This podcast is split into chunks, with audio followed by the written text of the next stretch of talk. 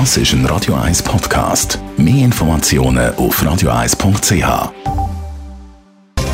Netto, das Radio 1 Wirtschaftsmagazin für Konsumentinnen und Konsumenten, wird Ihnen präsentiert von Blaser Greinicher. Immobilienkompetenz seit Jahrzehnten. blasergreinicher.ch Dave Burkhardt.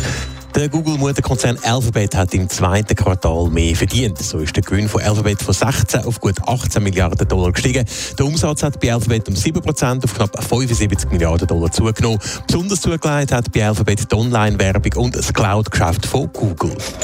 Auch beim Softwarekonzern Microsoft laufen Geschäfte. Das zeigen Zahlen zum Geschäftsjahr 2022-2023. So ist der Umsatz um 7% auf knapp 212 Milliarden Dollar gestiegen. Grund dafür sind vor allem gefragte Cloud- und Softwaredienste gewesen. Der Gewinn gegen der stagniert bei 72 Milliarden Dollar. Bremsen haben da höhere Kosten und Steuern. Kreditkartenunternehmen Visa kann im zweiten Quartal seinen Gewinn leicht steigern.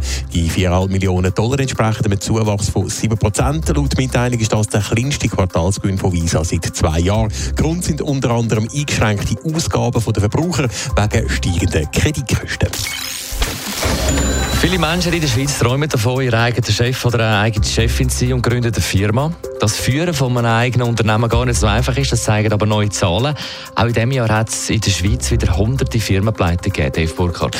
Genau genommen sind es von äh, Januar bis Ende Juni 2822 Insolvenzverfahren gewesen, die in der Schweiz eröffnet worden sind. Das hat der Wirtschaftsinformationsdienst Dun Bradstreet errechnet. Laut Mitteilung hat es in diesem Jahr damit bis jetzt über 20 Prozent mehr Firmenpleiten gegeben als im letzten Jahr im gleichen Zeitraum. Regional hat es vor allem im sogenannten Mittelland, also in den Kantonen Bern, Fribourg, Jura, Neuenburg und Solothurn, einen deutlichen Anstieg von der Firmeninsolvenzen gegeben, nämlich von mehr als einem Drittel. In der Region Zürich haben in diesem Jahr bis jetzt gut 500 Firmen oder Unternehmen müssen Insolvenz anmelden. Im Vorjahresvergleich sind das dann 17 Prozent mehr. In welcher Branche hat es besonders viele Firmenpleiten gegeben?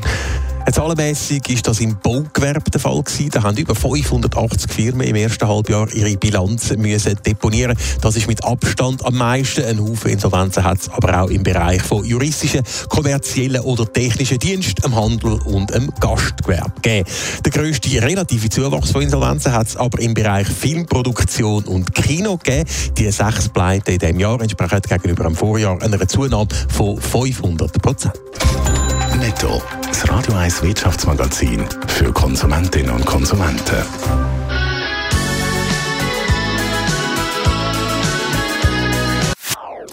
Das ist ein Radio 1 Podcast. Mehr Informationen auf radio1.ch.